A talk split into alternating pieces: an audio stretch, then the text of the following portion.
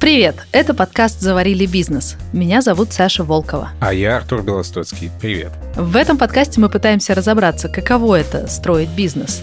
Мы рассказываем вам истории предпринимателей и пытаемся применить их опыт в собственном бизнесе. Студии подкастов «Заварили». И в этом сезоне мы решили сфокусироваться на историях предпринимателей и путешественников – тех, кто рулит бизнесом одновременно в нескольких городах, гастролирует или даже полностью перевозит бизнес в другую страну.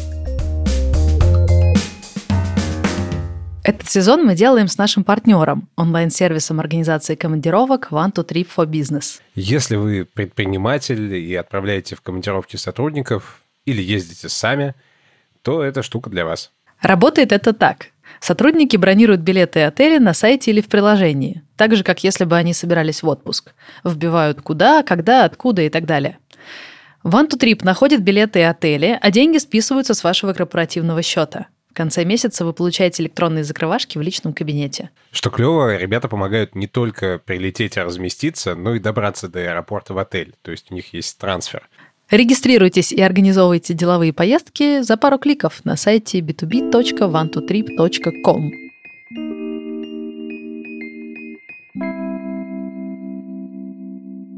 И сегодня вы услышите историю Антона и Ани Тен. Антон — основатель анимационной студии «Папатон», а вместе с Аней они создали компанию «Папатон Kids», которая делает необычные игры для детей и родителей. Например, они делают набор для домашнего театра теней и приложение к нему. Сейчас Антон и Аня живут в США, в городе Ирвайн. Но началась эта история в Красноярске, когда старшеклассник Антон подрабатывал продавцом в музыкальном магазине. На самом деле было очень классное ощущение того, что ты что-то зарабатываешь, и мне так это понравилось тогда, потому что э, это было лето, все что-то куда-то там тусуются, гуляют, а ты работаешь, и мне тогда я кайфанул тогда от того, что я работаю. Ну, то есть мне настолько понравилось ощущать себя занятым не бездельством, а каким-то действием, в отличие от всех остальных. Хотя там приходили добрые одноклассники поржать, типа, ага, сидишь. Ну, сижу, да. Но мне было... Мне... Я действительно ловил кайф и гордился собой тем, что я сижу и вот работаю. Постепенно Антон начал заниматься не только продажами, но и делать первые шаги в своей будущей профессии. Они там какой-то типа тоже там продакшн, не продакшн делали именно полиграфически. Я им начал оформлять, типа, знаешь, машин, на машине нарисовать что-нибудь. Обводил какого-то страшного мишку, чтобы они могли напечатать его на пленке и поклеить на машину. Я думаю, что это на самом деле, знаешь, было, в принципе, общее какое-то... Э, общий такой тренд. У меня появился, да, у меня появился компьютер нормальный, ну, в смысле такой там, типа Pentium 120, модем появился, мы смогли выходить там в интернет, смотреть какие-то сайты, и это, видимо, как-то стало интересным, и, и, все, и вот пошло, пошло-поехало. Я поступил на факультет информатики, я собирался быть программистом, были большие амбиции э, встретиться с Биллом Гейтсом, ну, вообще, типа, мне так это все нравилось, мне так это все вдохновляло. Я начал делать сайт, мне стало интересно делать сайт, я как-то так там тоже кодил, такой дизайнчик собирал, там, знаешь, снег пускал джаваскриптовый. И так случилось, что в тот же момент я очень сильно любил MTV, тогда только-только появилась. Я тогда тоже увлекся всякими экстремальными э, видами спорта, вроде там на роликах катался, на, на сноуборде. И тогда э, Ольга Шелли, собственно, с Камовым вели тогда «Доброе утро», и Шелест отдельно вела «Адреналин», по-моему. Антон решил применить все свои умения и сделать фан-сайт для любимой ведущей? Скорее всего, в 90% я уверен, что мне хотелось с ней пообщаться. И мне казалось, что это один из способов как-то до нее условно дотронуться, хотя бы как-то вот приблизиться. Я просто проверил, что в сети не было никаких представительств, у них был сайт MTV, на нем были просто страницы ведущих. Тогда как раз появлялись эти все как-то личные странички у звезд, и там была просто биография, не знаю, фильмография, награды, любимые, не знаю, любимые тортики, любимые музы, любимая музыка, любимые котики. И вот это все, то есть просто выглядело как набор страниц. Ну, и я, собственно, по примеру и подобию решил, почему бы не сделать то же самое. Сделал, нарисовал, там у меня была такая, даже сейчас помню, гора, в центре была ее фотография, шел снег, э, там какие-то надписи были, прям молодец. Вот. И, и я просто написал на MTV-шный ее адрес. Да, я и спросил Ольга, здравствуйте, типа, вот меня зовут так-то, я, значит, там нарисовал вот вам сайт, а, а вот, знаете, я нигде не нашел список ваших, э, типа, любимых групп. А, Это было правда, я правда не нашел. И она такая, здрасте, класс, здорово, мне очень нравится, типа, вот список групп. И, по-моему, на этом наша переписка закончилась. Я не знаю, почему, мне кажется, мне, мне этого ответа было достаточно для того, чтобы ощущать себя уже просто, просто выше, выше небес. И на меня это так подействовало неправильно. Я слишком возгордился. Ну, типа, все, вышка достигнута. Ты звезда? Да. Я звезда.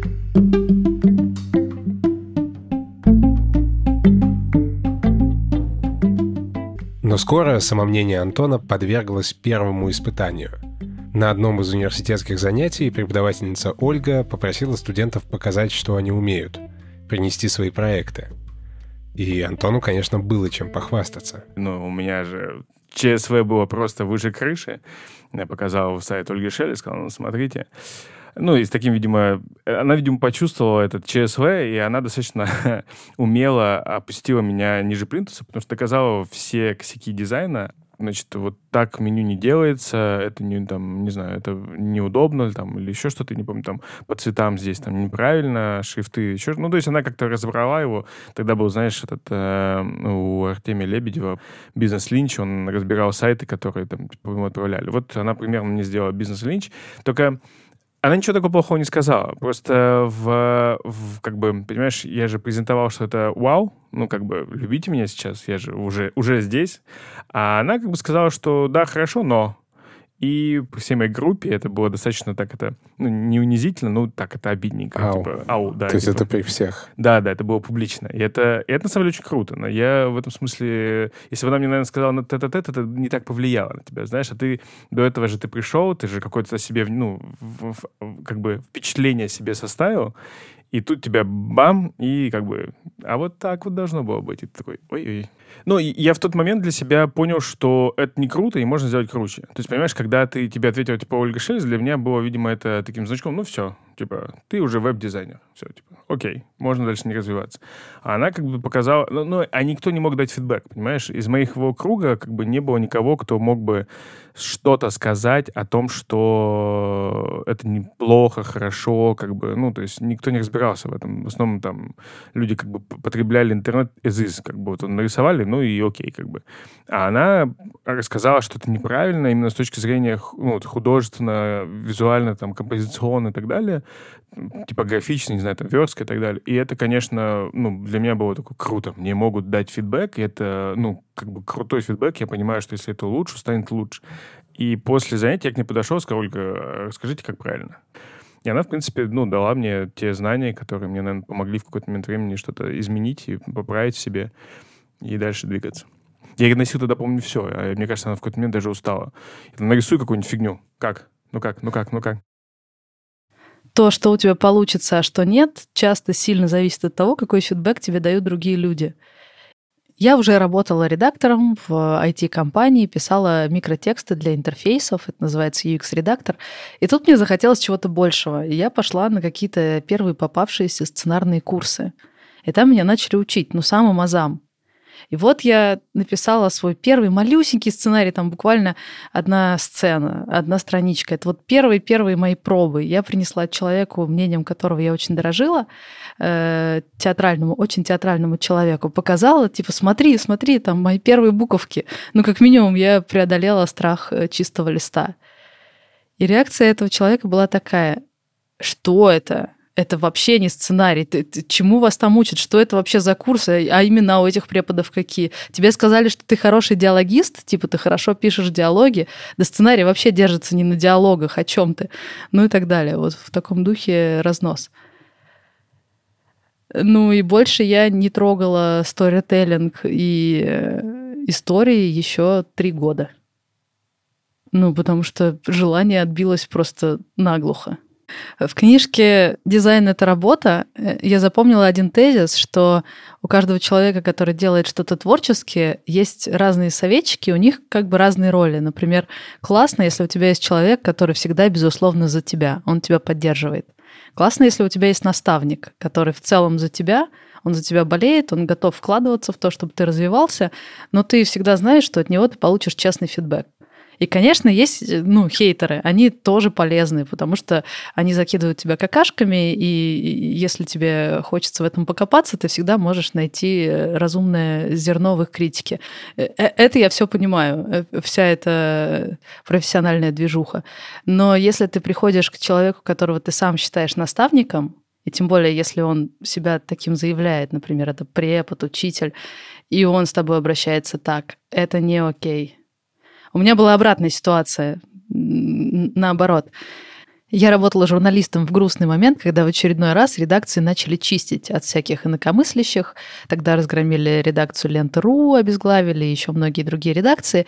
И я сидела в одной из таких редакций, видела, как наши ряды редеют, и э, те, кто оставался, понимали, что ну, в целом умирает профессия. Вот, а мы в ней, и мы в тупике. А у меня это еще и начало карьеры. Некоторые начали подливать коньячок себе в чай, знаешь, э, с 12 дня.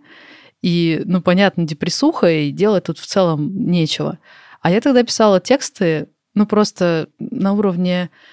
В школе у меня были пятерки по литературе, наверное, я умею писать, э, пойду напишу политическую новость. Э, но я не знала о том, насколько плохо я пишу. И тут мне друг присылает ссылку, а там видео, где Максим Ильяхов, редактор, со страстью и увлечением рассказывает о том, что можно делать тексты крутыми, что делать классные тексты вот сами по себе саму редактуру. Это классно, интересно, увлекательно. Он не говорил, что то, что я делаю, это говно. И потом, когда я пошла делать вместе с ним первые работы, и они, конечно, были ужасны, он все еще не говорил мне, что все, что я делаю, говно. Но он говорил, смотри, вот здесь есть еще такая интересность, давай ее изучим, и тогда будет лучше. А еще смотри, вот если ты сюда покопаешь, ты станешь еще круче ну, на интересе я очень круто развивалась.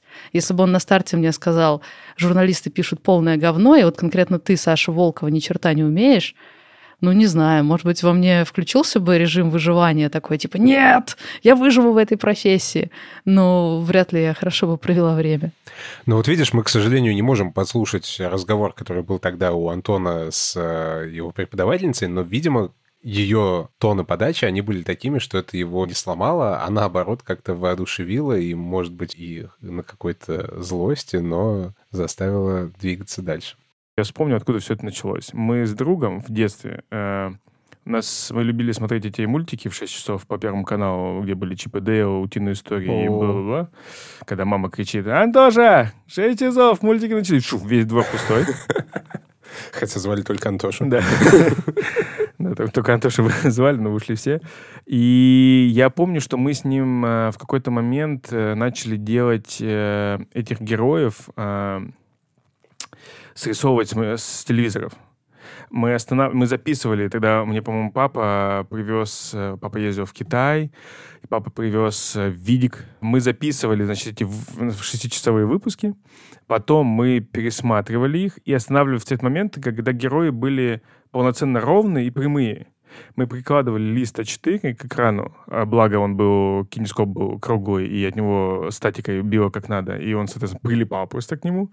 И мы аккуратненько карандашиком обводили, потом, значит, убирали и раскрашивали Потом мы их вырезали, приделали к картону на клей.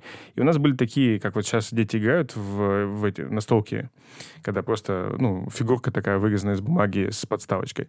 Мне кажется, что вот тогда зародилась любовь ко всем этим штукам, потому что я перерисовывая, я понимал, почему каждая линия идет так или иначе. Ну, потому что там это нос, там же на нос одной дугой обводили, там очки вот так. И ты, когда их 10 раз перерисовываешь, ты начинаешь осознавать, что, что зачем и почему вообще происходит. Как бы.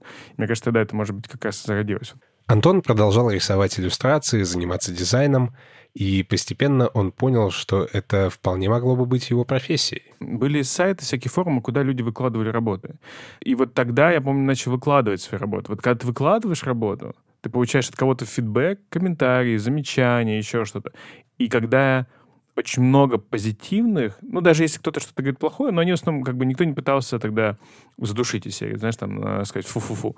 А, ну, там, типа, а вот тут бы можно было композицию вот так тогда. Но ты получаешь при этом какой-то отдельный, там, объем лайков, условно, да, и ты понимаешь, блин, значит, людям нравится, значит, надо попробовать дальше. Антона стали приглашать в разные коллаборации, а потом предложили и первую серьезную работу — Старшие коллеги помогли Антону выработать в себе трудовую дисциплину и этику. Мне как так свезло, что вот я познакомился вот с этой э, взрослыми ребятами, они старше меня лет на 10, и они мне как-то достаточно быстро и четко вправили мозги, что я в какой-то момент перестал, там, знаешь, мне, у нас было там с друзьями посидеть в гаражах, знаешь, что-то попить пивка. А они мне раз вправили, я начал делать баннеры рекламные, получать за это деньги. Мне нравилось. Ну, мне доставляло удовольствие анимировать, получать за это деньги. Я тогда помню, мы, у нас даже как-то так было, по-моему, даже чуть ну, не конфликт, а такое недопонимание с друзьями, типа, они меня зовут, пойдем, а мне надо сдать. Ну, то есть я понимал ответственность свою, мне деньги платят, за московские компании стали обращаться для меня, это еще типа, вау, круто там. А я типа, ребят, я не могу, у меня, ну, как бы, да работа, всех денег, как мне тогда, не забуду никогда эту фразу, всех денег ты не заработаешь. Сказал, я всех не планирую. Мне бы э, за работу получить. Антон говорит, что в его жизни было несколько важных моментов, которые круто меняли его отношение к себе, работе и жизни. Один из них произошел на первых курсах университета, та самая встреча с преподавательницей. А второй уже на работе, в момент, когда дела шли лучше некуда. Случайным образом выиграл два проекта, сделал два ролика больших для, не помню, как уже называется, ну, сотовый оператор. А они мне заплатили что-то тогда какую-то кучу денег, типа, знаешь, 30 тысяч за ролик, а там средняя зарплата была из серии там 7-10, ну, типа 15, а они мне заплатили там 30 за один, за второй мне так понравилось, что я получил много денег. Я такой, а, все, короче, все неважно, надо лепить, что попало. И вот в тот момент у меня как-то резко оборвалось все, все доходы, и у меня просто не стало денег вообще. Ну, то есть прям бам и в ноль.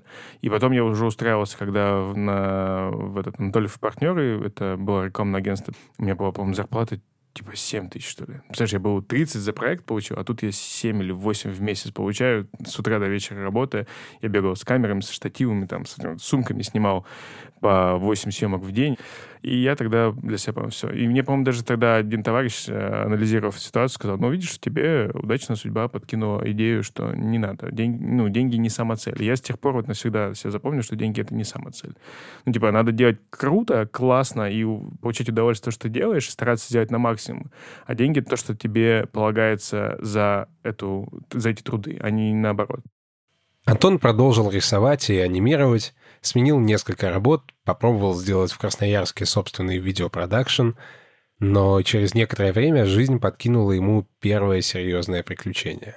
Был сайт, который я делал с ребятами Creative People, и он был с кучей анимаций. И в какой-то день мне основатель студии Саша Ковальский пишет, слушай, ты посмотри сайты наши, там попеределали весь, и там какой-то Володя Данилов подписался. Я такой, о, как так? Ну, ты что? Захожу на сайт, смотрю, правда, написано там, анимация сделана Володя Данилов. А я всю анимацию этого сайта делал. Нашел этого Володю Данилова, пишу, я как-то по-русски, короче, это вообще такая дебильная ситуация, я к нему, на него наехал, короче. А в итоге оказалось, что Володя действительно сделал кучу анимаций на этом сайте, но просто надо было нажать. У нас в UX сайта, ну, как бы в изначальном не было этих нажатий. А они добавили, и внутрь этих нажатий Володя нарисовал кучу анимаций. А я на него наехал. Ну, потому что как так? Ты подписался, почему моего имени там нету? Это какой-то незнакомый совершенно человек. Абсолютно незнакомый человек. Но в итоге тоже судьбоносный. Володя э, невероятно дипломатичный и добрый человек, поэтому он не стал меня посылать э, туда, откуда я, по идее, должен был пойти. Ну, я бы так сделал точно. Вот. И поэтому он сказал, типа, ну, объяснил ситуацию, сказал, давай я напишу ребятам, допишем и тебя, как бы, ну, я понимаю. Я говорю, да не, ладно, все, разобрались, хорошо, и ладно. И потом все, мы с ним как-то перестали общаться, а потом я случайно заглядываю в Ваську, и там, по-моему, недели три уже висит от него сообщение. Слушай, я ухожу с BBDO, я там работаю аниматором, хочешь, э, ну, я тебя порекомендую на мое место. Я ему пишу, давай, конечно. И он, я говорю, ну, если еще актуально, три недели прошло. В наше время, вот текущее, представить, что место три недели ждет, это как бы вообще что-то фантастическое. Он говорит, да, еще, типа, ничего никого не нашли, давай, типа, это... И все, я тогда с, э, поговорил с, тогда с арт-директором Артемом, и он сказал, типа, Володя, типа, очень рекомендовал, у тебя очень крутые работы, давай к нам. А, зарплата будет у тебя такая, начинать надо, типа, когда ты сможешь самое ранее выйти? Я говорю, ну, там, типа, не знаю, там, недельки через две. Ну, давай, типа, 20, 21 или 20 сентября выходи.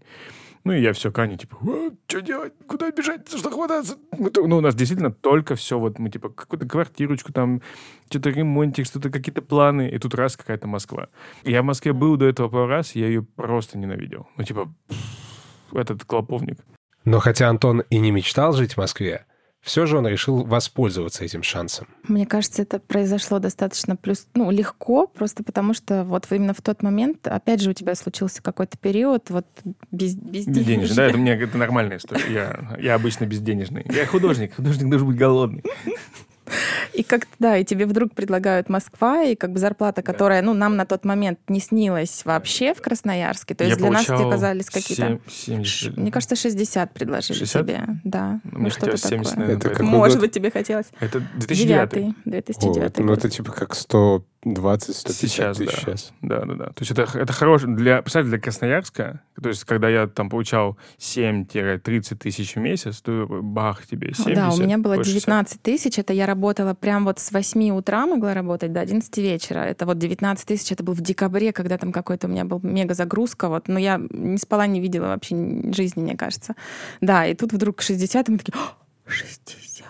Просто, ну, просто, видимо, вот та ситуация давила, видимо, что-то, какое-то безденежье, а тут светила какая-то стабильность и какая-то перспектива, возможно. Я помню, что меня бесило безденежье. Ну, то есть мне надоело... Я занимал у нее деньги, потом мне приходили деньги от проектов, я ей отдавал, и это был какой-то бесконечный такой цикл. Меня это, ну, меня это напрягает. Я, я, может быть, э, там, скажу не очень правильно, но мне всегда казалось, что я должен, ну, как бы, вести семью. Ну, то есть, типа, ты мужчина, ты зарабатываешь, ты обеспечиваешь семью. То есть мне это как-то заложилось изначально э, от родителей. И я, собственно, меня это так дико дистортило меня постоянно, что, типа, я должен, ну, как бы, мне неудобно это, то есть мне это бесит меня, я не, а я не могу с этим ничего сделать, ну, не получается, как бы. Я хотел очень крутые проекты делать, у меня всегда вкладывался во все проекты, прям до, до, до изнеможения, до сих пор ну, стараюсь так же делать, чтобы максимально отдаться. И для меня это было, потому что ребята там, типа, знаешь, работают с МТС, э, Ригли, ну, то есть мне хотелось работать именно с такими компаниями, и мне хотелось с этими людьми. Ну, короче, какие-то имена светили, вот это все, и мне, мне, мне просто это манило, наверное. Вот. А Аня, ну, а у Ани вариантов не было, она же меня выбрала. Там без вариантов. За две недели Антон собрал вещи и поехал в Москву. Для начала один. Аня присоединилась к нему только через месяц. Что вы брали с собой? О, слушай, я переезжал с э, китайской этим баулом. Ну, по сумка это э, как черночников, это клетчатая, да. Она была поперед... У нас не... Ну, мы не путешествовали. У меня не было чемоданов никаких никогда. И я... О, не, ну что, мы пару раз ездили там в Таиланд, в Турцию, что уж ты совсем... Ну, чемодан-то все равно брали мамины. Ну да, да. Своих-то у нас не было. А потом, когда Аня приезжала, мы отправили, у меня была машина тогда, я купил себе Mazda 3, и мы эту машину догрузили так, что у нее амортизаторы... То есть родители все, что могли туда вот запихать нам, они запихали. Сервизы, да, там какие-то микроволновая печь, вот маленькая, небольшая. Вот, вот прям все, что Всё, можно чем могли было. поделиться? Подушки, одеяло, ну вот да. Все, чтобы мы только не покупали, соответственно, все было вот так вот упаковано в эту машину, отправлено. Ну, авто, автотреки, автовозе, да, там, там. Ну, я уже с одним чемоданчиком уже дальше приехала. Как вы себя чувствовали, вот когда вы... Мы, мы теперь в Москве. Первый, наверное, месяц, пока ее не было вообще рядом, я прям ей звонил, ну, не плакал, но выл прям все. Я поехал домой. Меня вообще бесит здесь все, прям невероятно. Я прям хотел, мне, мне было тяжело, потому что у меня был какой-то дикий нагруз, потому что мне хотелось, ну, я, я когда вообще ехал в Москву, у меня была одна мысль. Здесь же все такие крутые, капец. Я сейчас в метро спущусь, и здесь все боженьки просто. Просто они все круче не, не придумаешь. Просто как мне с ними соревноваться? Меня же выгонят, я же останусь ну, без работы еще. Мне вот это первое время, пока я не почувствовал себе какие-то силы и не понял, что, в принципе, ну, не все так страшно, и надо просто, ну, просто спокойно работать дальше, я прям, я прям ей звонил, я говорю, все, я, я собираюсь. Когда там билеты можно купить, я собираюсь. Все, я, я не хочу. Мне, было сложно, тяжело, это все давило, как-то еще людей, друзей. Ну, на самом деле, тогда, мне кажется, было даже тяжелее, чем, ну, чем вот то, что сейчас мы переехали. По ощущениям, ну, то есть ты какой-то совсем брошенный прям. Антону было тяжело одному в чужом городе. Но все изменилось, когда приехала Аня. Мне кто-то из знакомых говорил тогда, когда я переехал, говорил, у тебя типа, ну, там, жена, девушка есть? Я говорю, ну, вот да, есть. Он говорит, смотри, ты не поверишь, она приедет, она сейчас полотенчика сюда кинет, здесь мыльницу поставит, и у тебя дом будет. А ты пока потому что, типа, в холостяцкой хате живешь, и тебе серия это все, ну, бесит, потому что так и произошло. У нас была квартира, она, она в хорошем месте была, но она была ужасная. А, вот это меня еще, кстати, бесило. Квартира была хорошая, но она была после, видимо, ремонта. И вот э, когда я приехала, у Антона это было так. От прохода до стола, где он работал, у него было вымыто вот так вот а, тропинка а все остальное было такое запылившееся. Я такая, что? Ты здесь живешь? Да, А, и, и на кухню вот так вот. То есть две тропинки на кухню, да, до стола и до там, дивана или вот где он спал. кровать. Я такая, класс. И вот, по, по сути, я занималась три месяца тем, чтобы это все отмыть, привести в порядок, ну, параллельно поисками какими-то работы. Ну да, то есть там жили строители, и, соответственно, они, как, видимо, всю эту штукатурку там все делали, все это на полу было. Но мне было не столько времени не было, потому что я хотел... Во-первых, я еще подливачивал, по-моему, периодически что-то, да, брал заказы, чтобы денег больше было. И я, соответственно, ну, ну только тропинку мог себе... про- про- Ну, представляешь, ты, ты, ты каждый день просыпаешься, ну окей, главное не промазать мимо тропинки, иначе потом придется полностью мыться. На кухню заходишь, шкаф открываешь, он весь в жире, потому что они там, знаешь, какой не знаю, что-то, видимо, жарили, это все везде летело, и это все в жиру, это все... А я, а я, а я как бы жил с мамой всю жизнь. То есть мы У только них, да, идеальная чистота. То есть, когда я увидела, что он по тропинке ходит, я думаю, что не, такого не может быть. Нет. Да, и меня это еще, кстати, тоже, видимо, убивало. Я всю жизнь жил, как бы, все было убрано, чисто, прибрано, и вот, ну, четко. И для меня такой, типа, что? Как мне тут? Ну, мне вот это, наверное, тоже еще подбешивало прям жестко. И она приехала, да, полотенчик повесила, мыльницу поставила, тут подмыла, тут под, подпила. Все, дом, все, можно жить. Ну и все равно, наверное, когда ты возвращаешься к кому-то, а не просто в пустой. Ну, да, да, да, еще кто Тоже кому-то... немножко греет. Она приезжала тогда, помню, на метро, и мы гуляли по... Мы, у нас был офис на Маяковке, блин, это был лучший офис в мире. Просто выходишь, и прям республика была, знаешь, на, на Тверской это. И мы там просто туда-сюда нагуливали. Это первое, ну вот, первые какие-то такие как прогулочки по Москве, потому что до этого то она летала одна, то я один летал. А тут вместе, и еще центр, самый красивый, наверное, центр в Москве, по сути дела. Вот, это было тогда очень прикольно. У меня развлечение было, я помню, сейчас, а, ну, там в течение дня я что-то делала, видимо, там занималась какими-то домашними делами и поисками работы, а вот вечером, когда я знала, что Антон там в 7-8 заканчивает, я выезжала часов в 5 а, на метро к нему туда, чтобы потом хотя бы как-то вечером он а, на машине меня прокатил, значит, по Москве, и мы ехали уже на машине про Москву. Он такой, это Москва-Сити. Я говорю, ой, классно, красиво. И вот так вот, наверное, месяца Точно, два. точно, точно. Да, да, я так развлекалась. Точно, точно, точно, так и было. Как вы себе представляли наихудший сценарий? Мы уедем назад. Ну, просто надоест, мы не сможем, потеряем работу, не найдем, и мы просто вернемся. Мы всегда знали, что мы вернемся назад. Ну да, наверное, да. Всегда там опять же была квартирка, куда можно было вернуться, и вот в принципе, наверное. Ну да, то есть мы, не- мы, не- мы не боялись чего-то там этого. Но мне кажется, что тогда я настолько увидел огромные перспективы перед собой, что, блин, это ну, огромный мир того, что я не мог видеть до этого, теперь я вижу, и тут я общаюсь с такими людьми, там, э, они какие-то просто ф- офигенные вещи делают, что меня просто это настолько драйвило, что я даже не рассматривал возвращение домой. То есть для меня было неважно что, я не вернусь, потому что там этого не будет. Когда я слушаю такие истории, я чувакам по-доброму завидую, потому что сейчас довольно много моделей отношений, и как будто то, что их э, много, не сделало выбор проще. Ну, то есть я бы хотела иметь возможность э, переехать в другой город, и чтобы кто-нибудь приехал и мне помог организовать быт, уют, поддержал меня морально, эмоционально и все такое. Но это вроде бы не очень такая э, обкатанная модель. Есть какая-то готовая модель, где парень отправляется в путешествие, а девушка его боевая подруга, она его поддерживает, помогает и все такое. И эта роль вроде обкатана, уже описана в кино, уже понятно, что делать, какие слова говорить и, и так далее. А новые модели, а мне явно эта модель не очень подходит, надо было парнем родиться. А новые модели, они не обкатанные, там столько шероховатости, и все как-то все неладно. И э, ну, я до сих пор, если бы мне предложили помечтать, знаешь, э, помечтать, а вот какое бы партнерство личное подошло бы, я не представляю, потому что, с одной стороны, хочется бежать, приключаться, какие-то вершины покорять, а с другой стороны, а человек, который рядом со мной прикольно будет, если я, ну, это какая-то эгоцентричная позиция, как будто она не подразумевает, что кто-то еще есть рядом. Слушай, ну если ты мужчина, то, в общем-то, ситуация ровно такая же. У тебя может быть много желаний э, и каких-то идей относительно жизни, но ты все равно думаешь о том, а будет ли прикольно человеку, который рядом с тобой, и всем остальным человекам, которые рядом с тобой в моем случае. Ладно, я скорее знаешь про что? Про то, что сейчас кажется, что моделей очень много, но ни одна из них хорошенько не опробована. Например, я тебе обещала рассказать про переходящий рюкзак феминизма.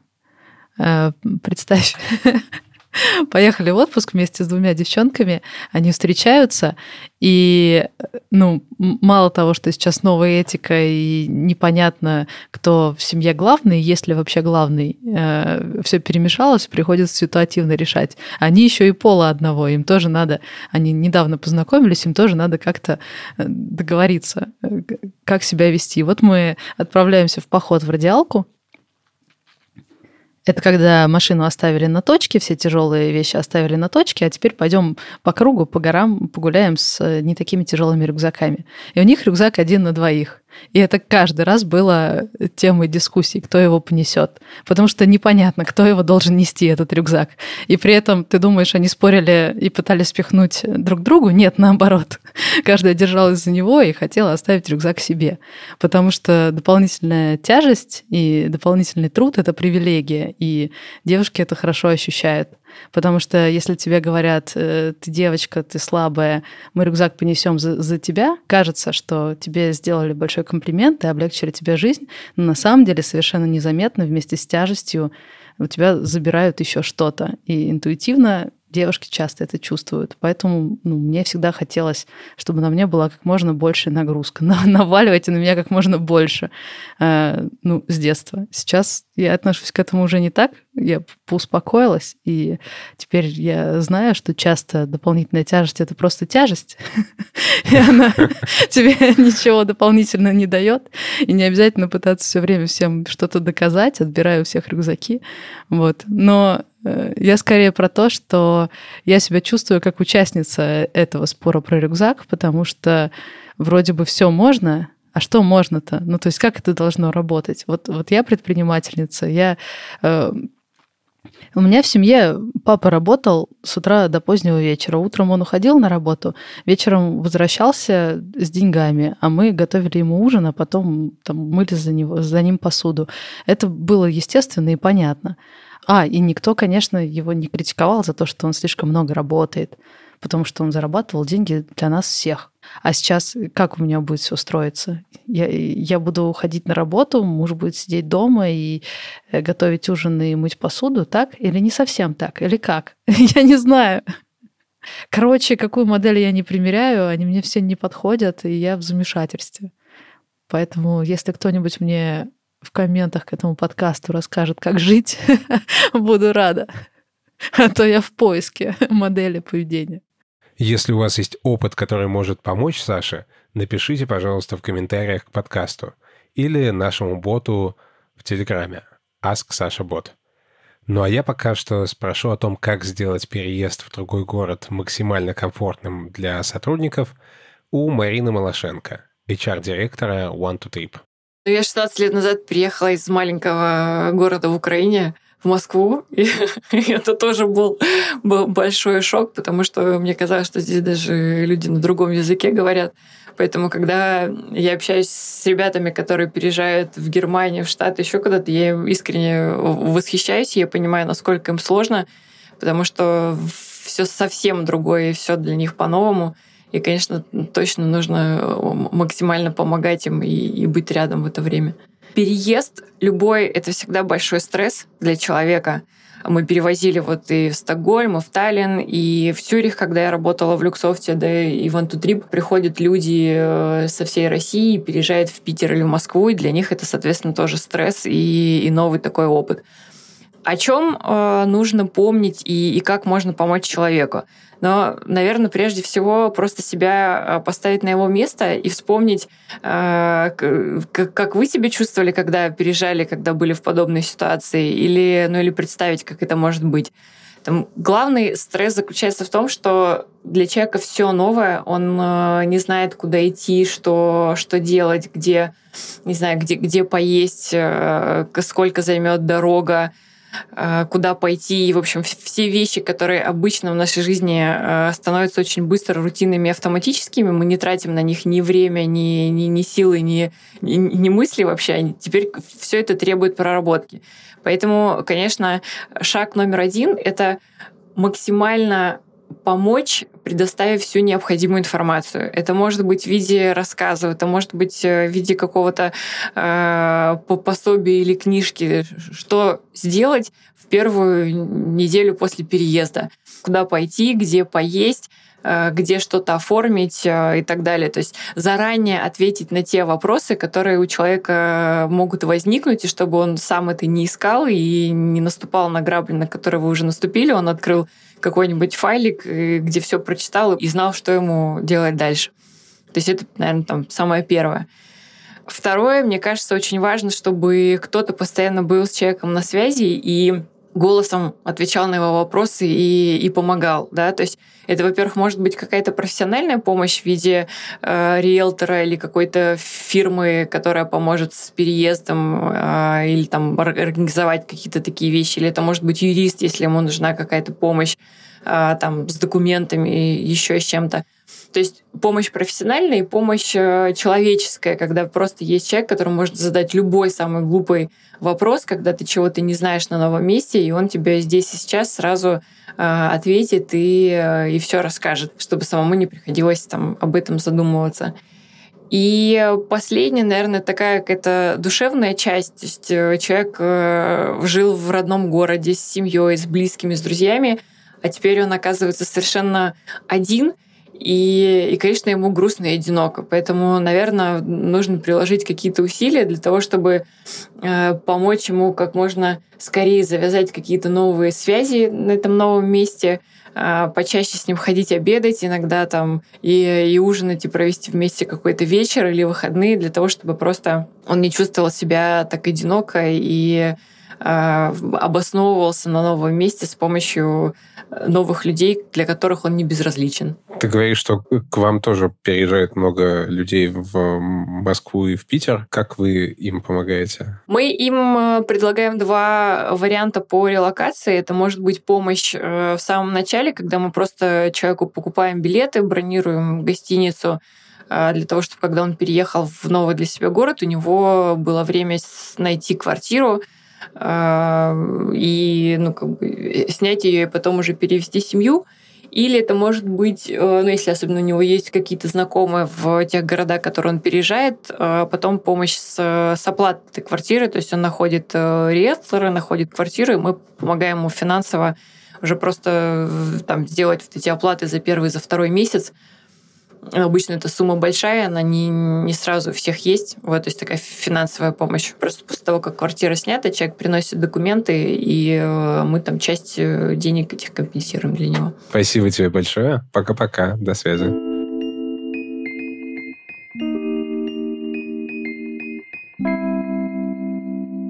Антон и Аня обосновались в Москве. Антон сменил несколько работ, стал креативным директором – но оказалось, что креативные проекты не были в фокусе его компании. Как говорит Антон, они делали какие-то баннеры и другие штуки, которые живут совсем недолго. А он хотел делать что-то значимое, такое, что он сможет оставить после себя. Тогда настал тот момент, когда, о котором я, собственно, с вами вспоминаю, и Аня его...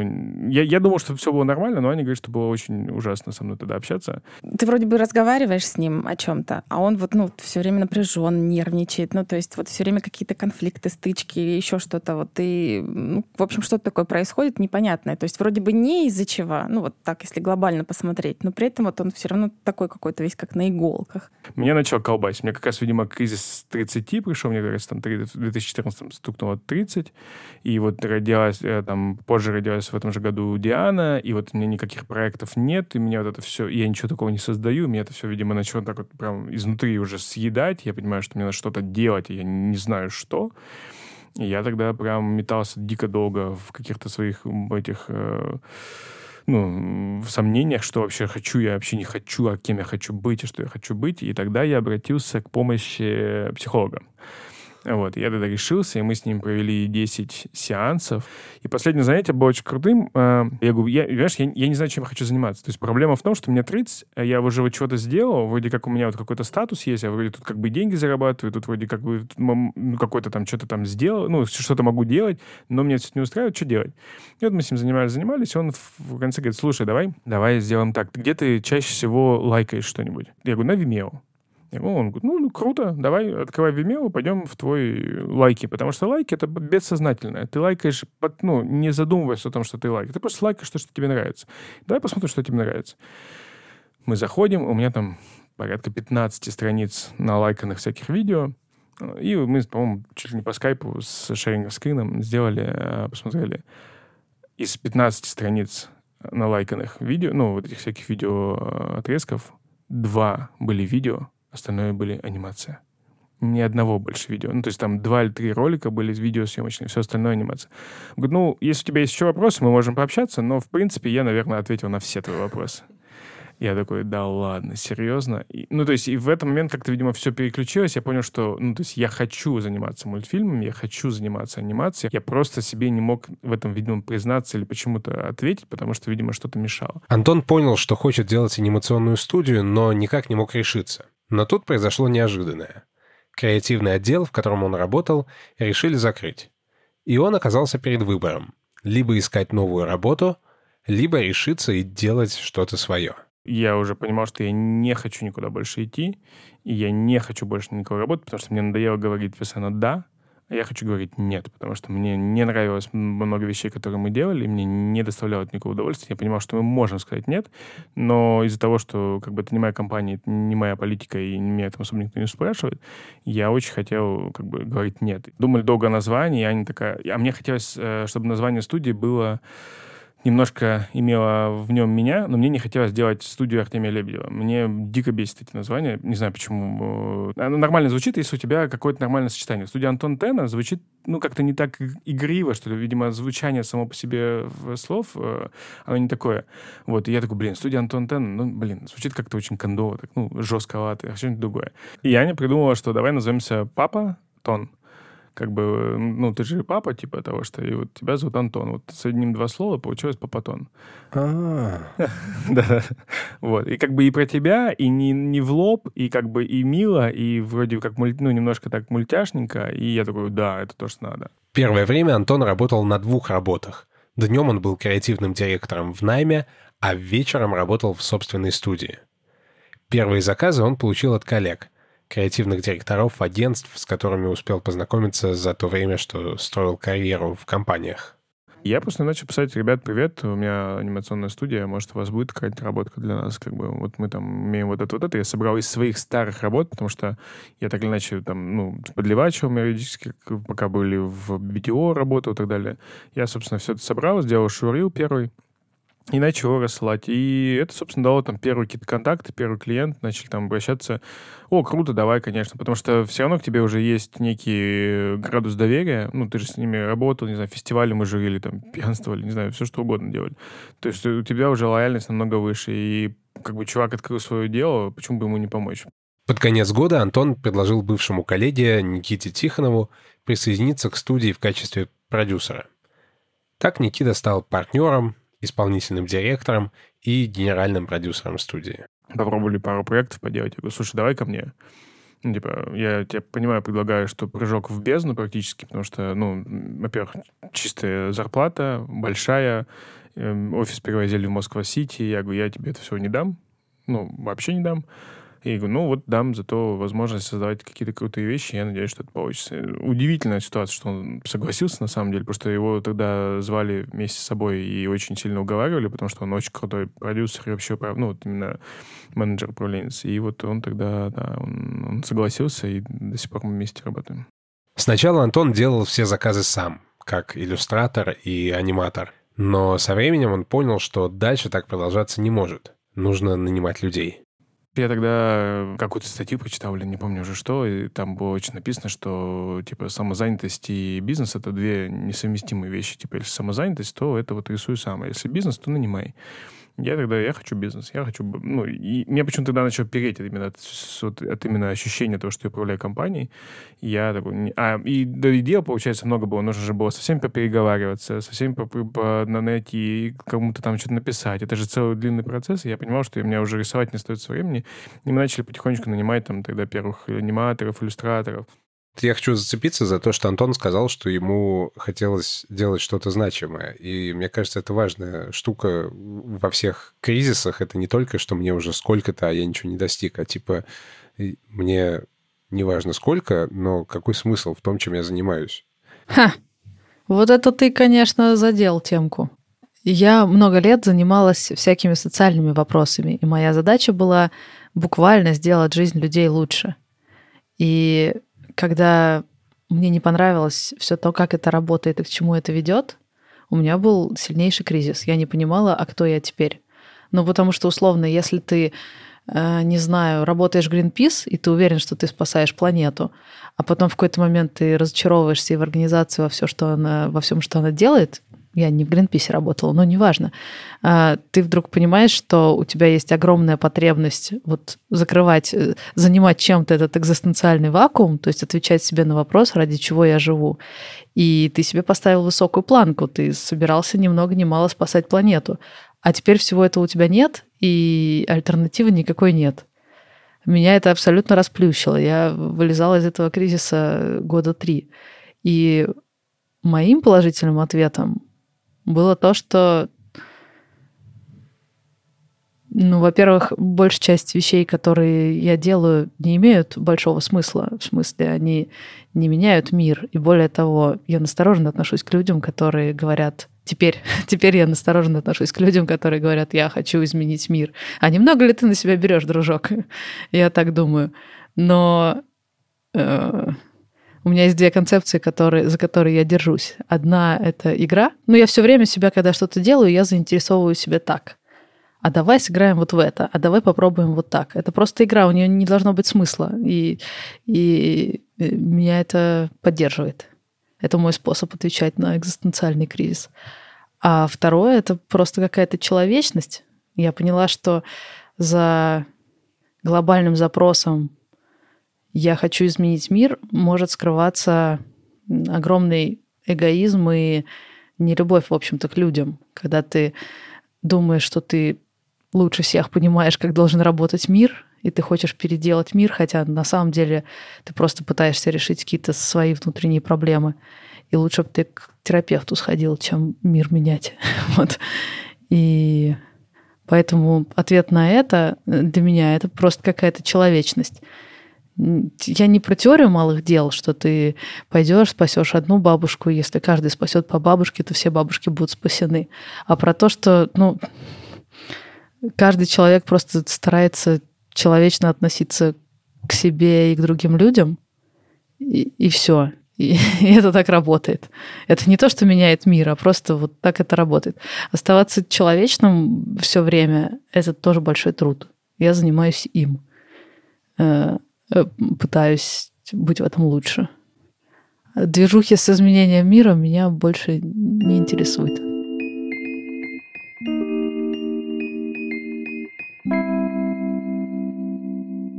Интересно, насколько важную роль играют в жизни Антона дети. Рождение дочери когда-то подтолкнуло его открыть студию. И вот снова дочь подсказала ему новое направление для бизнеса. Мы поехали в Турцию в первый раз, и Диана всю жизнь, с самого детства, с это маленьких, там, с двух лет, с года, любит, чтобы мы читали сказки перед сном. И в Турции так казалось, что не было у у кровати не было никаких светильных ночников. И ничего не шло лучше, чем взять телефон, включить вспышку и положить его на кровать. Она лежала, мелко лежит на спине. И я вдруг неожиданно провел над э, телефоном рукой, и она такая раз замерла. Я, ну, собачка, там, зайчик попробовала сделать. Ей это начало нравиться, она там веселилась. И такой, круто, Театр теней, класс, огонь. В следующий день я пошел в бизнес-центр этого отеля, э, где-то ВКонтакте нашел, или там еще где-то нашел силуэты всяких там бабка, репка и так далее, вырезал это все, распечатал. Вечером положился на грудь и рассказывал. Она ей это очень понравилось. Я такой, блин, так это же круто. Нет уже... Начал серчить, там вся театр дней, в основном это типа вот эти вот, которые ручные показывать. Надо сделать, положить туда звук, положить туда текст, сделать из этого приложение, чтобы можно было распечатать сразу эти все силуэты, чтобы человеку не искать в Гугле. Он тут же включил приложение. Ну, и мы как-то все это обсудили, обсудили. Блин, ну это же вот и готовый продукт, типа, давай делать. Да, и все это в телефоне, соответственно, да, тебе ничего, по сути, не надо с собой возить. Все, и мы, короче, начали делать. Мне тогда вот работали, с- мы работали с ребятами, с Антоном Максимом, и мы такие, я говорю, ребята, нам надоело делать всякую чушню, давайте сделаем что-нибудь полезное. Они сделали приложение «Театр теней Папатон». Идея была такая. Человек выключает свет, открывает приложение, выбирает сказку, распечатывает выкройку с персонажами и декорациями, запускает сказку, включается фонарик, играет музыка, и на экране появляется текст сказки. Все, что нужно для представления. Но приложение не взлетело. Мы его отпустили. Ну, то есть мы его забросили, мне кажется, на Да. какой-то период времени. Ну, и вот просто... Ну, ребята знаю, сказали, что как бы все, мы не видим в нем перспективы. Я говорю, ну, я понимаю вас абсолютно, ну, адекватно, нет денег, с него ничего не капает, как бы я даже свои вложения изначально не отбил. Э, И я говорю, ну, как бы, окей, давайте тогда закрываем, расходимся, и все. И мы просто спустили его, и он ну, жило, по-моему, там, ну, там, не знаю, Ну, там просто как, как само приложение, да. ну, сидело есть, там просто. да. э, Мы ничем не занимались, ничего не делали, как бы, и позднее э, на кухне с Аней сидя, я говорю, блин, ну что делать? Ну, хочется делать что-то для детей. Ну, то есть есть потенциальное желание внутри что-то делать, потому что это реально какая-то крутая штука, создавать что-то для детей, ну, вот искренне создавать что-то для детей. Он говорит, ну давай, слушай, ну театр это же классная штука. Он говорит, давай, говорит, э, сделаем набор. Я говорю, ну, конечно, давай сделаем набор. Почему? Мы никогда не занимались продажами, производством, логистикой, доставкой, таможней, сертификацией и м, e-коммерсом, э, размещением на маркетплейсах и так далее. Конечно, нужно делать набор. Антон и Аня решили дополнить приложение физическим продуктом, набором для представления, чтобы людям не приходилось ничего распечатывать. В наборе есть ширма с экраном, фигурки с персонажами и декорациями сказок. Ребята подарили мне такой набор, и могу сказать, что выглядит все это безумно красиво. И мы сделали первый прототип. Прям там же за столом что-то вырезали из картонок, прикинули, при- приделали, прилепили. Говорю, ну вот, вот же, вот же. И мы все эти фигурки вложим, и все готово. И приложение, вот, пожалуйста, уже тоже все сказки там, музыка там, свет там, ничего не нужно. По сути, открывай, играй, все. И вот, да, потом Мы познакомились с ребятами из Шуши, с, э, с Васей, с Настей. Они производили тогда деревянные игрушки. Шуша есть такой бренд. а, Ну, я считаю, это the best производители детских игрушек в России. И они тогда сказали, ребят, классный продукт, делайте, но не делайте в России. Мы такие, да, типа, ребята, come on. Что значит не делать в России? Мы только что влезли в такой паровоз э, незнания, что еще и не в России делать. Мы такие, не-не-не. Не, с Китаем мы точно работать не будем. Ну что, это же, это да, вот эта вся логистика. Не-не-не. Ну, то есть непонятно. мы все найдем в России. Но в итоге, поискав э, и не прислушавшись к их мнению, это прошло бо- больше- около года. Я, наверное, вела переписку с разными вот э, типографиями, да, и производствами, и не особо успешно это все происходило, не особо как-то нам э, отвечали или хотели дальше помогать с нашими запросами, просчетами, что во- вопросов было миллион, мы ничего не знали. Мы говорим, а посчитайте нам столько, а сколько будет вот, а если мы добавим вот эту штучку, а если вот это мы сделаем? Люди просто не хотели, да. Ну, то есть, как бы они вот посчитали, сделали какую-то общую оценку, ну, вот то, что я изначально, например, запросила, да, потом там на второе, на третье письмо, а уже когда у меня там дальше возникают опять вопросы, я говорю, нет, а если вот я столько у вас закажу, да, если вот мы добавим вот это, а если бумажку уберем, а посчитайте мне еще так. Ну, вот как-то вот, знаете, вы тут как бы уже определитесь, чего вы хотите. Да, но А- Аня такая очень дипломатичная. На самом деле мы когда мы вообще не знали, можно ли такое сделать. У нас были определенные параметры, что мы хотим сделать, и в основном нас либо учили, как не надо, ну, как надо делать, они же 30 лет в бизнесе, ты же знаешь эту историю, вот, и либо они говорили, что то, что вы делаете, вообще, типа, невозможно задать, и мы, на самом деле, уже в какой-то момент даже потеряли надежду, что мы это сделаем, потому что кто-то нас слал, кто-то не слал и учил, как надо делать, ну, то есть мы такие, блин, мы, может, вообще какой-то кусок непонятно чего выдумали, да, как-то слепили из того, что было, и, и тут мы пишем китайцам, они такие, «Пф, no problem. Да ладно, ну вы нам врете, вы же стопудово нас обманете. Мы рискнули написать, и мы написали, и нам ответили, и ответили на десятый вопрос, и на двадцатый, и на пятидесятый в день. И мы такие, вау, это вот это сервисы, вот это вот они работают, и, наверное, здесь что-то из этого получится. И вот как-то мы раз, раз, раз, раз, да, и решили делать все в Китае. А что нужно, чтобы поставить э, задачу производству? Что вы им отправляли? Макеты, наверное, как раз именно те вот, которые мы Не, но мы нарисовали все равно схему, помнишь? придумали. Ну, наверное, да, фотографии того, что Фотографии мы это- распечатали, сделали, собрали самостоятельно, плюс, конечно, там вот макеты, которые Чертежи? были, да, чертежи были нарисованы, ну и такое по- подробное описание ТЗ, чего мы хотим увидеть в итоге. Да. Ну, то есть, да, ты просто хотя бы примерно прикидываешь, что ты хочешь, где ты находишь какие-то а, альтернативные или похожие Референсы, вещи. да, Референсы. да, да, да, да. Типа, вот так подбирали. мы бумажку такую хоть. Мы же не понимаем ничего в бумаге до сих пор. Поэтому мы, типа, вот такая бумажка видели, вот она так шуршит, вот хочу такую же. Вот по плотности она вот, вот так вот делает.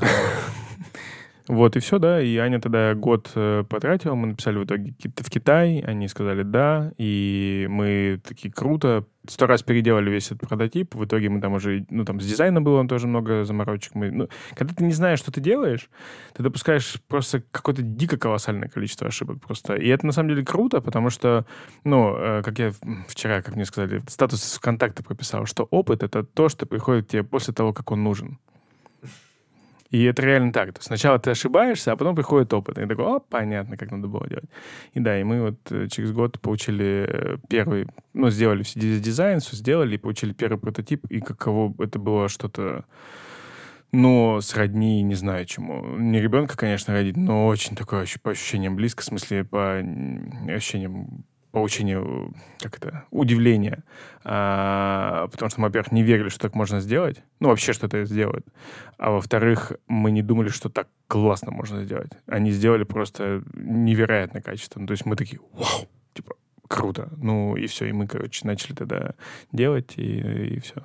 Уже на массовое производство. Ребята собрали сбережения и через некоторое время получили первую партию наборов театра теней. И теперь им предстоял следующий челлендж. А, а теперь надо это продать? А это как делать? А этому кто нас научит? И такой опять думаешь, только вроде бы вот ты все сделал, и тут а, новый челлендж, а, которому ты опять учишься, потому что ты никогда этим до этого не занимался. А, опять же, там, да, повезло познакомиться и с Андреем, с нашим дистрибьютором, который взял большую часть э, продаж на себя. Ну, мы, как мы, мы решили все равно оставить часть продаж на себя и все-таки испытать, что это такое, а, вот этот опыт продаж на себе в том числе, и заняться продажей самостоятельно. Но это тоже был такой experience тот еще, когда нужно общаться, учиться, ну, тоже, по сути, всему абсолютно общаться и с клиентами, и э, Как отвечать, как- отвечать, как звонить, э, как чего. звонить. Ну, вообще настраивать, в принципе, вот этот вот э, процесс э, от покупки продукта к доставке его покупателю. Да. Для меня самая большая загадка — это как это все совмещается с маленьким ребенком. Бабушка и няня. А, Да, тогда бабушка приехала. Ну, да, уже второй, по-моему... А С театром теней уже, да, у нас уже второй ребенок появился на тот момент, их двое. с двумя маленькими Да, с двумя маленькими детьми. Один только родился буквально а, в мае, и вот в сентябре я уже стояла на выставке с театром теней а, здесь, в Москве. Мы тогда первый раз его представляла его, да, А в, в январе мы уже поехали в Нюрнберг на выставку с театром теней. Да, да, да, да. Да. Мы, да то есть это было весело. Но мы, поехали с бабушкой с- и с двумя да. детьми. Мы, не, Ну, как мы бы- не могли позволить себе их оставить, поэтому они жили у нас, мы снимали там какое-то апарты, они там жили, гуляли с бабушкой, а вечером мы приезжали, э, ни, никакие, никакущие, но и вот с ними там что-то доигрывали спать, опять утром на выставку. Но выставка это такое, это изнуряющая произ... ну, штука, потому что ты без конца болтаешь. Типа, особенно мы стояли тогда в первый год И стоишь. и стоишь, да, стоишь, болтаешь, болтаешь, стоишь, и тем более еще не на своем языке, это когда у тебя нет практики особой, у тебя башка начинает болеть через пять минут, потому что мозг перегревается просто от количества вспоминаемой информации, а еще нужно красиво, еще что ты хочешь, чтобы купили, а не просто так, это, конечно, да, такой себе челлендж. Но выставки зато нам дали кучу знакомств, всяких разных крутых, мы до сих пор прямо со всеми общаемся, там и с Израилем, с ребятами, с э, Турции, с, там отовсюду, с Кореей и так далее. Мы записывали это интервью в Москве, но последние 9 месяцев Антон и Аня живут в США. Оказывается, с самого начала они решили, что оба их бизнеса не должны ограничиваться Россией. Мне хотелось создавать именно вот э, продукты, которые будут во всем мире. То есть вот мы, э, собственно, изначально Kids, э, ну, театр теней мы изначально задумывали так, чтобы и мы г- в него играли во всем мире. С точки зрения студии, то мне хотелось работать с брендами, которые, ну, меняют мир. Ну, прям огромно меняют мир. Типа, не знаю, там, Google, Apple. Тем не менее, Антон и Аня не стремились куда-нибудь переехать. Особенно в Америку. Я там ни разу не был, Аня была там в 16 лет, э, еще по, просто по обучению английскому языку. А, и мне как-то всегда политика Соединенных Штатов не подбешивала немножко. Ну, как бы я типа считал, что Россия и Америка — это очень похожие страны, только в одной чуть больше денег, в другой чуть меньше, но проблемы одни и те же. Там стреляют, здесь свой беспредел, там еще что-то. Ну, то есть мне как-то... Мне Европа всегда была ближе. Для меня Европа — это мой дом родной. Там Испания, Валенсия. Обожаю просто эти места. Все закрутилось, когда Антон познакомился с людьми, которые переехали в Америку с помощью особой визы — визы О1. Это называется extraordinary виза. Виза талантов ее все называют. Обычно эта виза выдается людям, которые достигли в своей стране каких-то выдающихся заслуг, ну, успехов и теперь хотят э, свои успехи, собственно, масштабировать на американский рынок.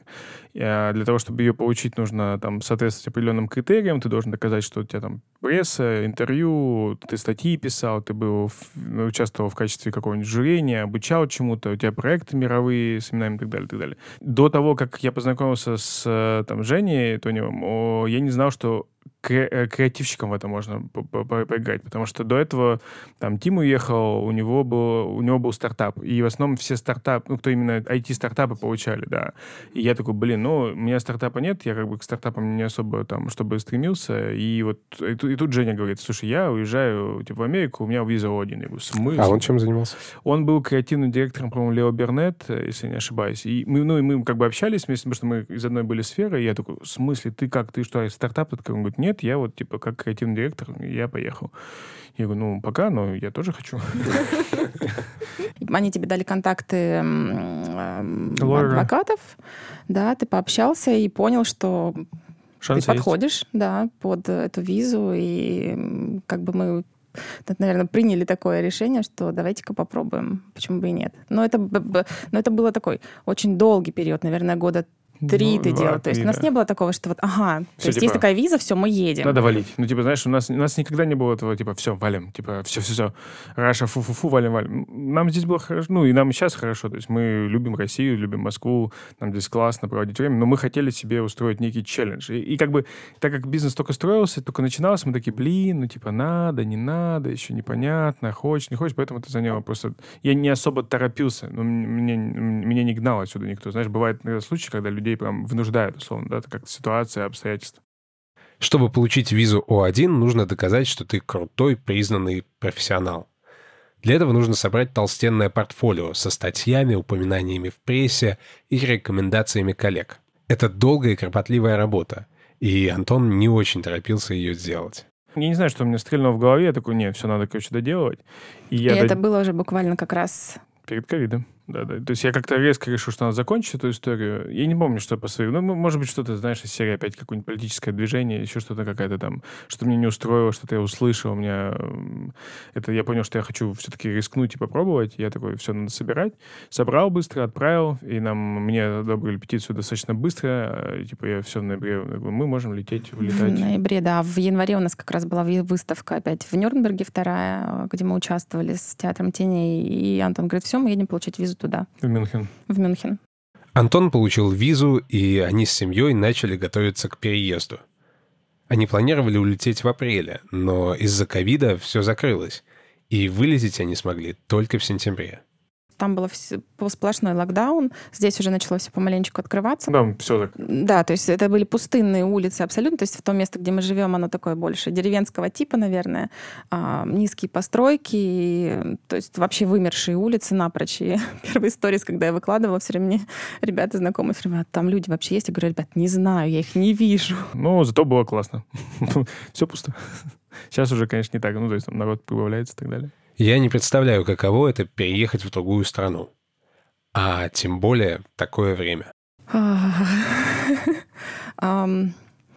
Так как мы приехали в Лос-Анджелес, я увидела а, именно Лос-Анджелес, я подумала, неужели туда, куда мы едем, то есть в Ирвайн будет так же. Потому что немножко было Там, в общем, возле... Не а, то, к чему мы привыкли здесь, наверное. Возле аэропорта просто не очень хороший район, и они такие все, в общем, там бездомные или какие-нибудь там такие странные персонажи гуляют. Это как бы все такое немножко в, в разрухе, все там в граффити. Ну, ну, как бы вот именно то, как мы заезжали и выезжали, да, оно так, э, знаешь, э, в фильмах про полицию обычно эти районы показывают, когда кого-нибудь там пристреливают или еще что-то, и да, и первое впечатление было. Да, но потом мы приехали, в принципе, вот в Ирвайн, и такой видел, вау, вот здесь прикольно, это классненько.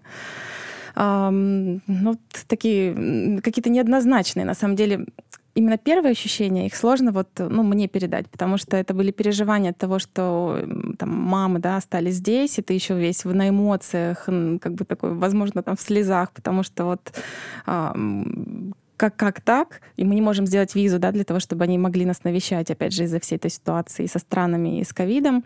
Соответственно, с другой стороны, дети, которые тоже, ты их оторвала там от бабушек, от дедушек, от всех, которые тоже, на самом деле, переживают похлеще тебя эти эмоции, опять же, от друзей, от всех.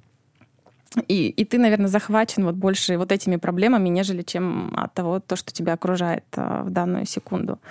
Вот. Поэтому именно, наверное, уже от города или вот от а, того места, что ты переехал, ну, у меня такое сознание произошло чуть позже, наверное, спустя вот, э, наверное, месяца даже 3-4, когда я начала понимать, э, вот уже возить ребенка в школу по утрам, что я здесь живу, что я такая, вау, я еду, а, мне нравится вот эта вот эта жизнь, какая-то размеренность, э, как, как все здесь происходит, вот этот быт, э, общение с людьми, которое на самом деле очень простое, а, потому что все оказываются вот в этих условиях а, м, как бы отдаленности от своих близких, да, то есть ты такой в, од- в одинаковых условиях, и все пытаются найти какое-то вот общение, новых друзей, и это все вот прям вот так происходит. То есть ты можешь идти по улице, буквально твой ребенок м, а, встретился на площадке где-то там, да, с другим, заобщался, тут же стоит мама, и ты, здрасте, здрасте, вы откуда, а мы вот отсюда, а мы отсюда. И ты, ой, а давайте обменяемся телефонами, а на следующий день, а давайте погуляем. И как бы раз, раз, раз, у тебя такой прям складывается большой круг общения, вот, а, которого, о Иммигра- котором ты сначала... тусовка. Да, о котором на самом деле ты изначально, ну, не думаешь. Ты едешь, думаешь, о, боже, ты опять вот это сейчас и все переживать, пока опять кого-то что-то находить. Никого не будет, ничего нет. А на самом деле действительно все намного проще. Ну, вот и ну, вот спустя вот это время, наверное, да, сколько мы пробыли там сейчас пока 9 месяцев, ты понимаешь, что, блин, классно, что мы это сделали. Мы уже знаем, что Антон и Аня везли с собой, когда переезжали в Москву работать. Интересно, а что нужно взять с собой, когда переводишь в другую страну свой бизнес? Мы, собственно, привезли партию театра дней в Америку, чтобы продавать их там. Так как мы надеялись, что у нас после Нюрнберга выкупят часть партии. У нас должны были быть, да, контракты с Японией и с Кореей, но вот опять же из-за ситуации с а, ковидом просто многие не рискнули, никто не знает, что будет на рынке, да, и все прос- проседают, переживают и просто не рискнули заказывать, тем более новый продукт, который они еще вообще не знают, хотя хотят. Вот. И плюс ко всему в Америку мы тоже изначально думали, что, наверное, нас там купят, и будет классно. Ну, как бы вот какой-то дистрибьютор появится. Но тут, значит, мы переезжаем, говорим, так, ну раз нас никто не купил, у нас есть товар, значит, нам надо его туда везти. Ну а что делать? Мы будем там, и товар надо, значит, везти. И опять все заново начинать самостоятельно. То есть как в России выстраивать вот эту систему продаж. И когда Антон об этом сказал, я говорю, нет, там мы точно не будем этого делать. Это же мы, мы же здесь, вот как бы это же было сложно. А там это вообще новый рынок, то есть которого мы в принципе не знаем. То есть мы не знаем ни быта, ни, ни, ни рынка, ну, ну, то есть вообще ничего. А, Антон говорит, нет, ну вот как-то давай, наверное, так. А куда нам девать этот товар? Я говорю, ну, наверное, Ну, мы, да, мы за- напечатали с запасом, чтобы... Наверное, некуда. Что, что так надеялись. Ну, мы- я говорю, мы же опытные продавцы. Мы, мы сделали с запасом, год проходили в Китае, и потом такие, ну, а что, никто не купил, куда девать? Поехали. И раз что-то едем, мы привезли все в Америку, всю партию, целый контейнер. На самом деле, несмотря на то, что мы боялись, да, что это новый рынок, это происходит как-то проще. Ну да. А, здесь у нас такой да, достаточно большой процесс. Ты должен там, ты заказ получил, нужно позвонить, нужно подтвердить, нужно, если вдруг кто-то что-то не доставил, в общем, куча вопросов. Это все а на там тебе. с этим, и с это все на тебе, да, ты выступаешь такой службой поддержки. А там этого нет. Ну, то есть там а, вот эта вот служба доставки, она настолько развита, да, вот это Ну да, то есть у онлайн-покупки, тебя, что... получается, мы туда зашли настолько проще, мы ну, как бы не, не заморачиваясь ничем, то есть открыли в Амазоне стор, открыли свой магазин, да, договорились с UPS, там, с USPS, э, не знаю, со всеми, с FedEx, они... Это, это все Это происходит... все включается как-то все вот- так раз-раз-раз. Вот, знаешь, как и все полетело. То есть про- просто, я не знаю даже, как это объяснить. И все, и начинаешь продавать. Дальше ты просто занимаешься тем, что там SMM выстраиваешь, пиар выстраиваешь. Как бы такой план. То есть э, Создавать дальше игры. искать новых, собственно, продукты, клиенты для студии. Мы сейчас э, в студии там немножко добавили себе функционала, мы начали делать сериалы детские как раз. У нас там первый сериал, мы уже э, нашли партнеров, его сейчас будем скоро, надеюсь, производить, его увидеть свет. И там мы тоже хотим, соответственно, этим... Ну, то есть мы просто хотим то, что мы сделаем здесь, масштабировать туда и просто это усилить и развить, потому что, ну, вот там рынок, конечно, невероятный. Виза О1 действует три года, и два из них уже почти прошли. Что дальше? Грин-карт. Ну, вот мы сейчас, собственно, задумались о том, чтобы переводить свой статус в другой. Ну, во-первых, потому что Аня хочет работать, она не может работать, потому что у нее статус не тот, который позволяет, она при этом занимается бытом, детьми и помогает нам а, именно с точки зрения, чтобы мы не с голоду не сдохли. Вот. А во-вторых, потому что, ну да, не хочется этих э, ка- каждые три года каких-то пертурбаций. Хочется какой-то более немножко стабильной истории. А для того, чтобы поменять свой статус, Нужно доказать, что ты достоин этого опять. То есть там опять собирается кейс, опять собирается дело, ну, в смысле, твои заслуги, и ты должен теперь уже доказывать, что Но ты... теперь уже на, на заслуги на территории Соединенных Да, Штатов. То насколько есть и это челлендж, потому что мы год потеряли. Потому что мы год не могли выехать в Штаты из-за ковида. Мы должны были в мае улететь 20-го. В итоге мы улетели в сентябре 20-го. Это, считаю, год. Я его просто выкинул. Ну, по сути, все закрылось. Здесь вообще никто... Ну, в смысле, не здесь, а в Штатах никто ничего не делал. И да, и мне получается только один год, чтобы нагнать эту всю историю и доказать. Что меня волнует в этой истории больше всего, так это нашел ли Антон ответ на вопрос, зачем это все? Зачем студия, зачем театр теней? Мы, мы хотим, чтобы э, дети и родители проводили больше времени вместе, и мы для этого создаем эти продукты, которые будут занимать родителя прежде всего. Потому что ребенку на самом деле поиграть, э, да хоть в кубики ты с ним поиграй, а для родителя, который тем более перегружен приходит с работы, зачастую это прям дикий челлендж, чтобы мозг не, вы, не выключался, играя в абсолютно ну, не завораживающую, не вовлекающую игру. Аня, когда была маленькая Диаша, придумывала всякие игры необычные, как играть с, с Диашкой. И мне тогда это так зацепило, потому что мне было самому интересно в это играть. И мы тогда... Я понимал, что ребенку вообще все равно. Ну, то есть ты с ним песочек будешь пересыпать из, э, э, из чашечки в чашку, ему уже в кайф. Ты с ним рядом. Для него вообще важно, что ты с ним рядом. Все, что вы делаете, это просто, ну, некие, просто некие движения какие-то.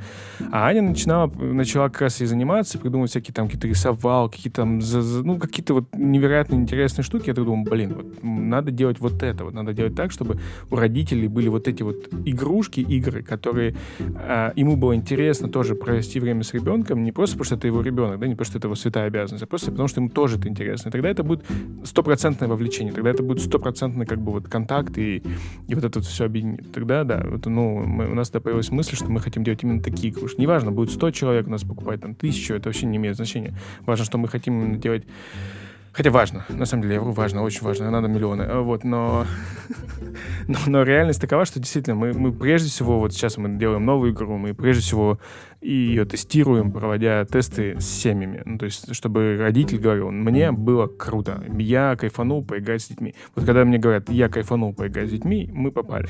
Дети это сложно, будем честными, да, вот мы родители все, дети сложно, Э, на них э, выделять время в своем графике, ты хочешь для них там лучшего будущего, это еще какой-то там тоже челлендж. И это все постоянно накапливается, накапливается, и вот мы тогда, да, как родители решили, что, блин, мы хотим такую штуку делать именно, именно вот делать не, не только театр теней, но он один из проектов, мы просто на нем потестировали, аж на ошибки набили. Ну вот у нас сейчас уже, сколько у нас? Ну штук на 5 уже в голове висит, и один уже в производстве, ну в производстве подготовлен прототип уже к запуску. Да, то есть в глобальном плане это все-таки компания, которая производит игры. Не одну, а не один театр теней, да, а такое множество.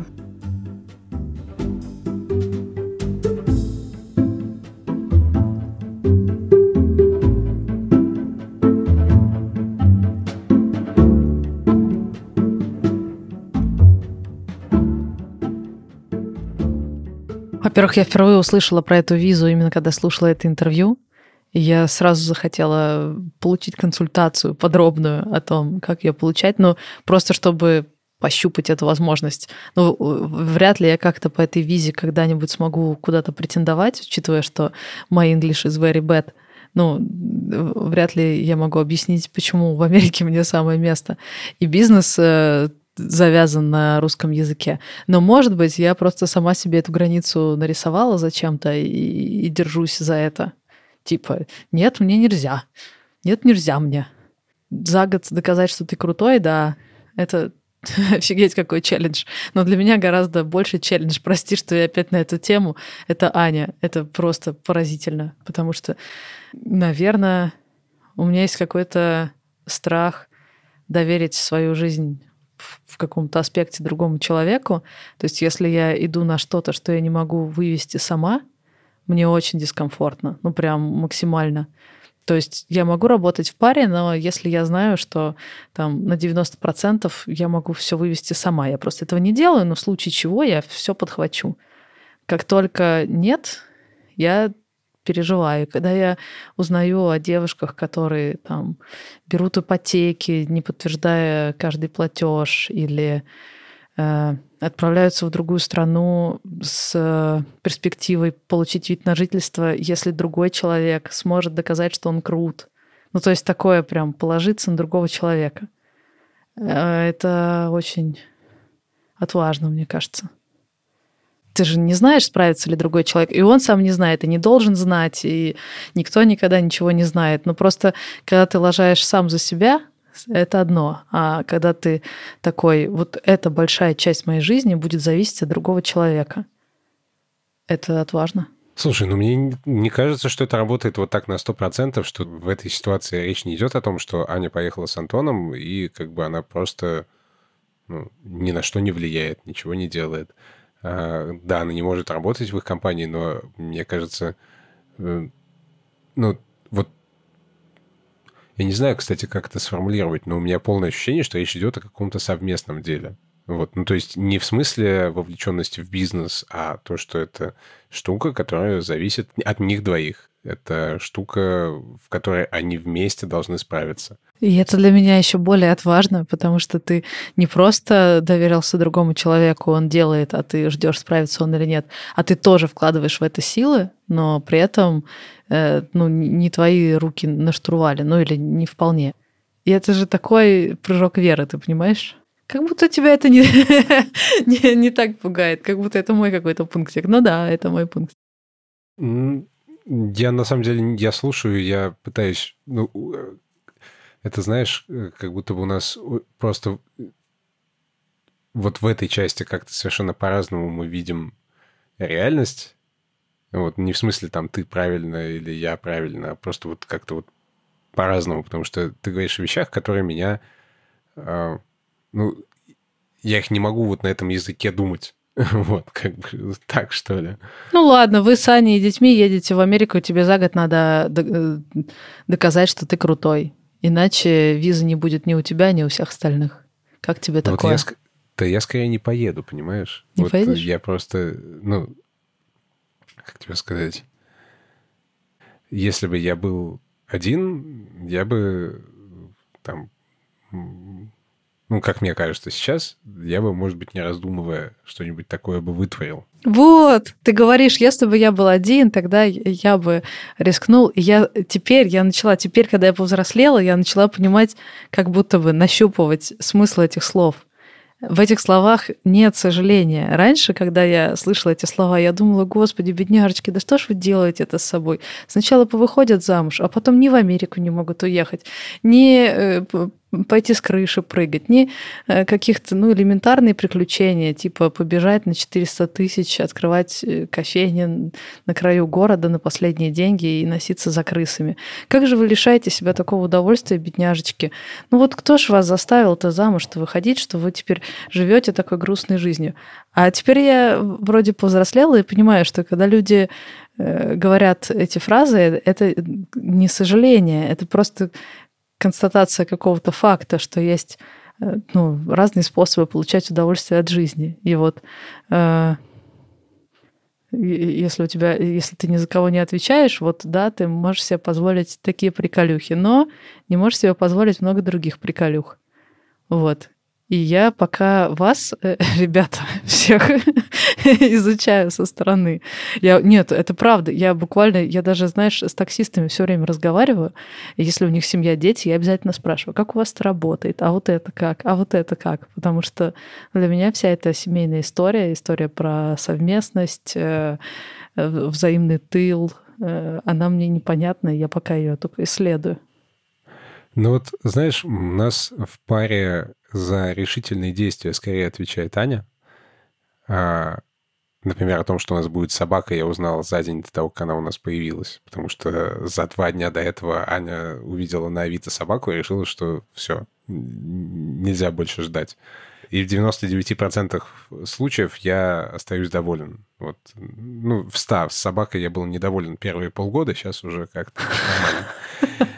Вот. А, так что в 100% тут вопрос времени. Но, а я как бы тугодум. То есть я могу долго-долго собираться, как бы думать, взвешивать. Вот. Э.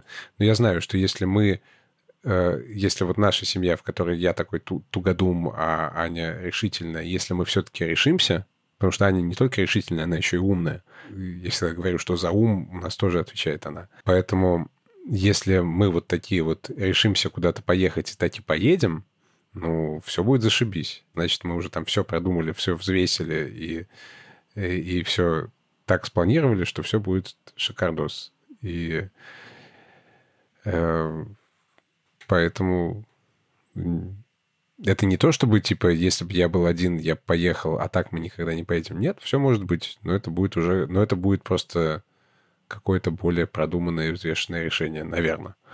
А может быть, нам просто нас э, жареный петух в жопу клюнет, и мы такие... Все, завтра едем.